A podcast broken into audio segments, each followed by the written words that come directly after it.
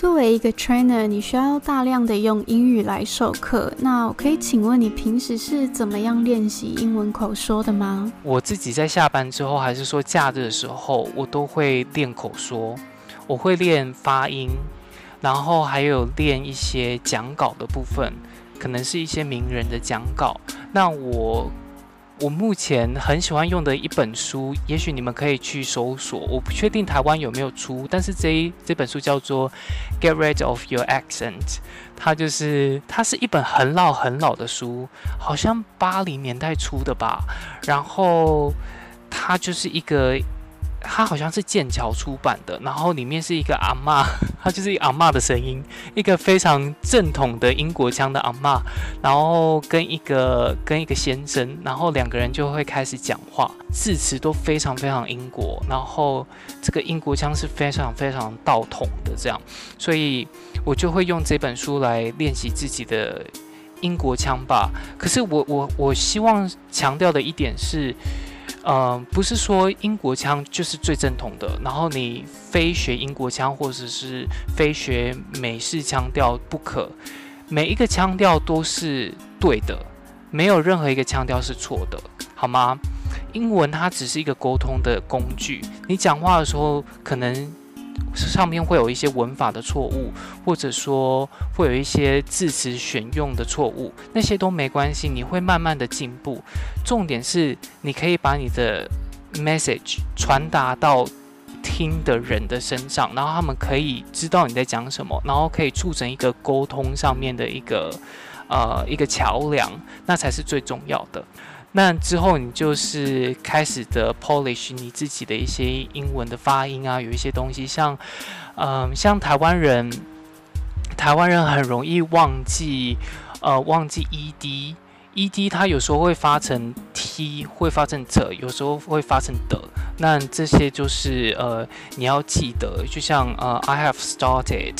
那有时候台湾人可能就会说 I have start。少了那个 ed，started，t t 两个 t 结尾后面的 ed 其实是要发 t。那有时候有一些台湾人可能忘记发一些 l 的声音，像是 children 那里 l 的声音跟 world 就是那个整个的转换 pronunciation 上面的转换是非常非常重要的。那你少了这些转换的话，很容易我们就听不懂你在讲哪个字，那就会闹很多的笑话。那这些东西是。你自己要精要精进的，然后你要花时间去做雕琢的，那你的英文才会变得越来越好。这样，嗯哼，那我觉得在英国这边很大的一个呃福利就是你可以跟不一样的人讲话，不一样的外国人讲话，听听他们的口音，然后听听他们怎么学，他们呃用他们呃非。英文母语的一个逻辑跟思想去学英文这个语言，那你就可以呃呃试试看他们的方式这样。嗯，我觉得这可能是台湾的英语教育的一个弊病，因为一直以来我们就是比较注重读跟写，那在听跟说这方面就相对比较弱，所以很多人刚到一个英语系国家，可能会遇到的一个困难点是开口表达自己的想法，对。然后我觉得真的就像你说的，要不断的开口练习，你才知道哪里可以进步。那腔调啊、单字、文法这一方面，其实仔细听别人讲话，他们也不见得讲得多正统，就连英国人他们自己都没有很注意这一块。对，对，对，就像你说的，慢慢 polish 你的口说，随着时间就会慢慢进步的。对对对。好，那我有一个问题。就是因为我是大学毕业后就来英国念研究所，然后直接在这里上班，所以我其实，在台湾没有什么正职的工作经验。那我的了解是因为你以前有先在台湾工作过一阵子，然后才来英国念研究所嘛？那你觉得英国跟台湾职场有哪一些差异是很明显的？你有感觉到的？嗯。嗯，所以，呃，我之前在台湾当过实习，但是很多人都说啊，实习不算工作嘛。但我那份实习工作也做蛮久的，然后然后长官也对我非常好，对，老板也对我非常好，然后帮我安排到各个地方啊，市集上面做主持人啊，还有广播节目上面做嘉宾这样，然后去宣传呃公司的活动等等。所以其实跟跟长官也是非常非常好，然后真的非常谢谢当初的老板。然后之后的正职其实也之后的正职其实是在大学里面当。教授的助理，就是毕业之后回来当教授助理，因为因为薪水不错，这样 对，因为我觉得那时候是回到成大去当教授的助理，这样，然后因为在台南，在台南其实起薪两万多、三万多，呃，就是作为一个文学系的。出身的话，其实就只能接受这样的薪水，那其实会觉得有一些些的不公平啦。那至少回到教育体系那里当助理的话，呃呃，那个教育部啊那边给的呃助理的薪资不至于会差到哪里，所以我就在那里做了六个月吧，这样作为一个助理，那也是很喜欢当初的呃老板，但是因为你作为一个助理。就是你需要老板需要你的时候，你就要出现。然后，如果老板假日要去跑行程，你就要跟着去。这样，那有很多事上面就是老板会教你很多事情。这样，然后，然后也没有说要就是。就是我真的学到很多东西，从老板那边学到很多东西，这样。但是跟英国这边职场不一样的点，呃，很大的一个点不一样的就是，英国在这边的话，你只要下班，或者说你说啊，我礼拜一要放假，我礼拜一不来上班，就是已经已经预支好的一个假期了。公司的老板啊、主管们是完全不会去烦你，完全不会打电话给你啊，就说哎，有一个报告那个还没有缴出来，你你那个你怎么还没有就是放假之前没有给我写出来，怎样？还是怎么样怎么样？就是会追着你跑嘛，对不对？然后你就无法享受你自己的假期，然后或者说你的假其实是要跟着跟着公司走。这样，可是在这边没有，在这边就是一年的假期，就是至少要二十五天，然后还有八天，一年八天的 bank holiday 这样。但其实你一年当中就一整个月，就是你可以把它放掉这样。那那就是跟台湾非常不一样嘛。那这些假期是你自己可以去挪用的。就是你可以直接跟经理讲说，啊、我在呃中秋节，台湾中秋节这段时间我要放假，我要放三天，然后就把它排上去，经理核准了就核准了，他之后不能再给你做调调动，然后他因为放假这个东西，其实在这边是非常非常重要的一个东西，嗯、可能也是说公司也视为放假是一个嗯、调整身心，然后会。很大一部分影响到呃公司员工的心理层面状态的东西，那他希望公公司的员工都是一个呃心理健全的一个状态，然后再回来工作才能百分之百的贡献公司嘛，对吧？所以在放假这个议题上面，其实公司是对对于放假这个东西是非常看重，他们不会去烦你这样。那像我之前在做调查员的时候，公司就是规定说上班打卡。你早上七点半到九点半之间打卡都可以，你就是做满八个半小时，你就可以走。那我之前呃在家工作的时候做那个职缺，我都七点半就起床，然后就 log in，然后开始做事情，然后下午四点就下班。四点下班之后，完全没有人可以去烦你，就算你呃经理想要你做什么事情，他也只能明天再去找你。这样下班之后，我就开始做自己的事情啊，所以。等于说，你一天就只有八个小时，三分之一的时间是贡献在公司，而且那已经是一个表定的，没有人可以去给你再多增加、多多减少还怎么样。所以剩下八个小时你去睡觉，剩下有整整八个小时你可以去发展你自己想要做的事情，这就是一个非常非常不一样的地方。在跟跟台湾比这样，所以说像在台湾，我记得我在工作的时候，有时候蛮晚回家，然后可是又会觉得好像自己没有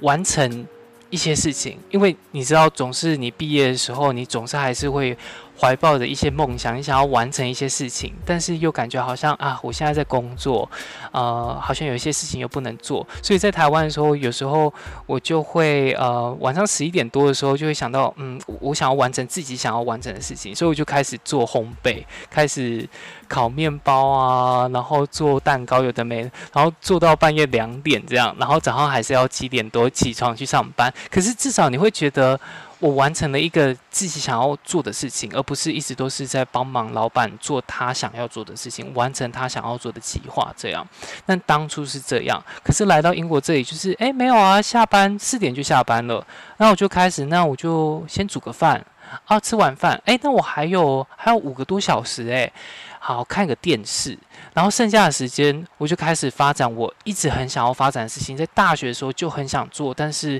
一直。没有一个时间，或者说没有一个心态，对的心态去做。像我有时候下班就会开始玩音乐，因为我我本身喜欢唱歌嘛，然后也很喜欢音乐，所以我就会去阅读一些作曲的书籍、和声学啊、对位法，然后试图去写一些呃合唱的谱子出来，然后会用苹果电脑上面的一些 Logic，还是说一些那个。那个他们上面的混音软体，然后去做一些，嗯，做一些混音啊，做一些录制，然后就会觉得，哎，我自己在产出一些作品。虽然这些可能就是短短的三十几秒、四十几秒，但是对于自己来说就是一个很大的成就，然后有在成长这样。然后一方面，因为也是文学出身，又是剧场的，所以。我也尝试想要写一些剧本啊，所以这时候你就有时间可以去做剧本这样，然后再来说，我个人是很喜欢做 handcrafting，就是做一些手工，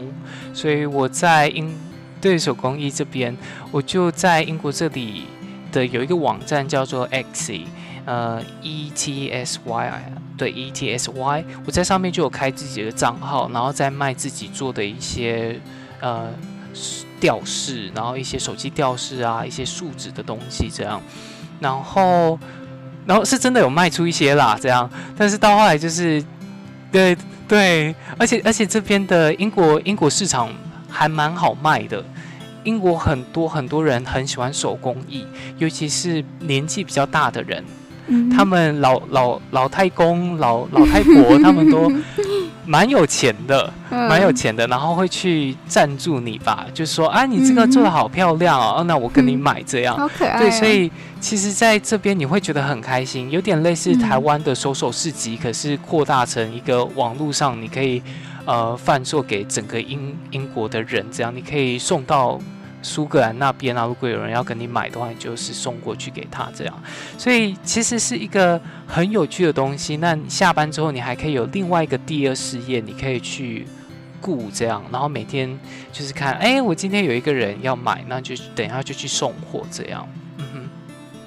嗯，我觉得 work-life balance 这一块真的是比较明显的一点，就是根据我身边台湾朋友们的回馈这样。那英国人他们真的是很注重休假跟私人时间，所以因为这样，当我在休假时，我也不用担心主管会私讯我工作上的事情，我就可以很安心的去放假这样。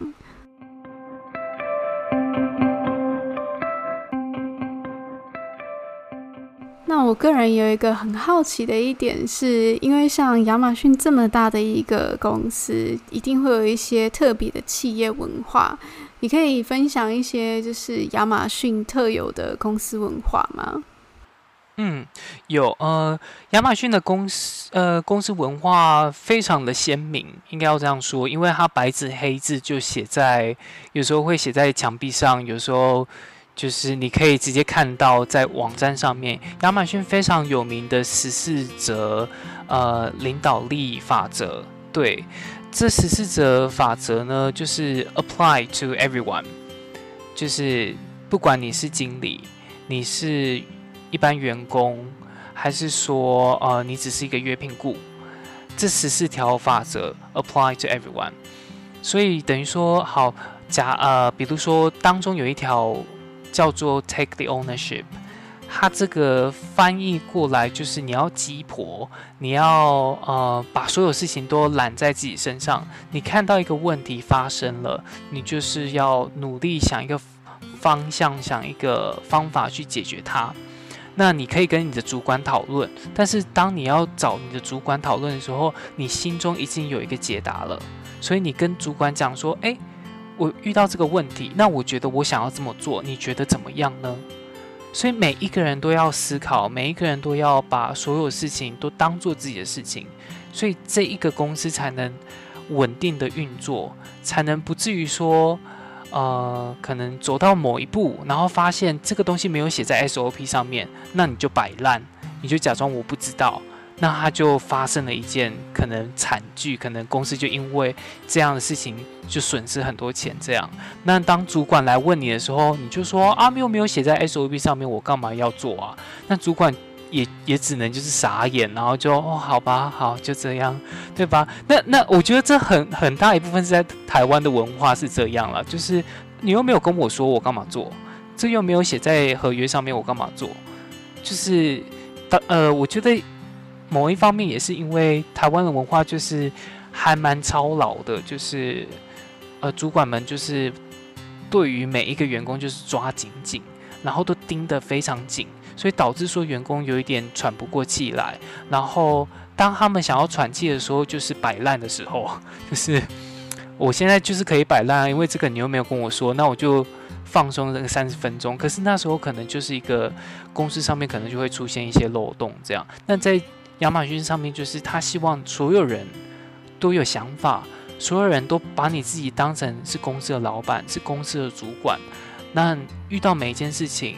你都要自己心里都要有一个答案，那这个只是其中一条呃领导力法则，那它还有很多很多其他很美好的领导力法则，就是非常有趣。那时不时你也会听到主管们就会讲在口口口中嘛，就会跟你说啊，对啊，那这这不就是其中一条领导力法则吗？那你就继续这么做吧，这样，所以你就会觉得啊。对，你就会觉得好像很好笑，就会觉得是是在是老师跟学生吗，还是怎么样的一个关系？可是，一方面你会觉得大家也是玩笑话的把它提出来讲啦，就会可能就会说哦，你觉得什么东西最可以表表现呃，身为一个 Amazonian 就是亚马逊人，那他们就会说哦，就是十四条领导力法则啊，这样大家就会说呃，都把这个东西当成一个玩笑话讲出来了，这样。但可是，一方面也是。你要走得更深的时候，就是在这这间公司走得更深，然后体会更不同的部门、更不同的东西的时候，这十四条法则真的就会跟着你走，你就会默默的，你会开始觉得验证到这十四条法则，你会看到说，诶，你今天遇到的这个主管，他对你说的这些话，或者说他教你的这些事情。真的就是印证到了某一条法则，然后你会觉得他们是真的每一天都生活在这十四条非常非常美好的呃法则这样，所以我会建议说大家可以去就是查找一下，就 Amazon Fourteen Leadership Principles 这样。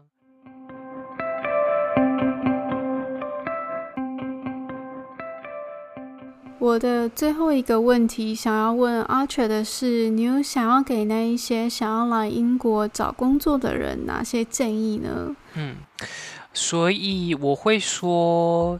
你要好好的充实自己，然后练好你的英文口说。呃，虽然口说它是一个比较呃外表性的东西，就是只是讲出来，但是你如果可以把它修饰到是一个。听的人也会觉得很舒服的状态的话，那也会帮你赢得几份工作的。然后再来就是阅读，然后做自己想做的事情。因为你当你来的时候，可能是正在找房子，然后正在申请呃 NI number，就是一个呃税收的一个 number 这样。然后所有东西都一起这样，那你还没有找到一份工作，那你当初可能会非常非常的。茫然，就像我每一次，呃，没有工作的时候，都要再重新花三个月的一个空窗期去找工作。那当时你可能会茫然，但你要想好你为什么来这里，然后以及你要如何充实自己那三个月的空窗期。所以所有事情就是归根于，呃，你自己的心态。你不能让自己生病，不是说心病，你不能突然就是，呃，纳闷自己为什么在这里，然后很想回去还怎么样？你要就是坚持下去，然后你总是可以在投完一百份履历之后有一个面试，然后你可能投完五百份履历，五个面试之后可能有一个 offer，就是需要努力。然后需要坚持下去，那你可以去每天就是跑个三十分钟的步啊，然后让自己的身心灵都可以有一些健健康的一个状态，然后不要放弃，不要放弃希望就对了。嗯、然后就是勇敢的，就是留在这边这样。对我，我觉得你讲的好好啊，就是很励志。哦，还好啦，还好。对，真的就是到了一个陌生的环境时，又讲着完全不同的语言，有时候自己心脏真的要够强，因为一定会有遇到一些困难的时候，那那个挫折感就很容易被放大。所以就像你说的，要适时的照顾自己的身心灵状态，然后勇敢的坚持下去。对，但是但是也不要就是太强人所难，就是如果你今天突然想到说好。好，我真的无法再继续了，我没有钱了。嗯、好，你应该回去了，那就回去，没关系，不用太苛责自己。嗯、真的，之后还有机会，你还是可以去其他国家，然后去去享受其他的其他的文化文化冲击。嗯，真的，人生还很长，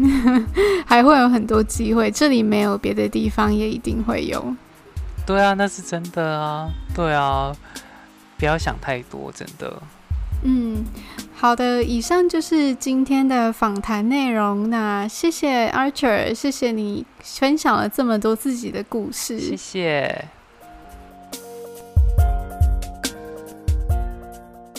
听完 Archer 的故事，你是不是也觉得他真的是一个很努力的人？即使一开始在亚马逊只是约聘的工作，他也做好做满，让主管们看见自己的认真态度。之后，他对待正职的工作也同样的非常认真。即使这份工作不是他最初想做的剧场，但是我相信现在的他已经在亚马逊这个舞台上发光发热，努力渲染着他的学生、他的观众们。在节目的最后，希望你能帮我一个忙。如果你有任何的反馈，拜托你留言告诉我，或是透过 IG 私讯我。这样我才能够持续的优化这个节目跟内容。谢谢你今天的收听，我是 Trina，我们下次见，拜拜。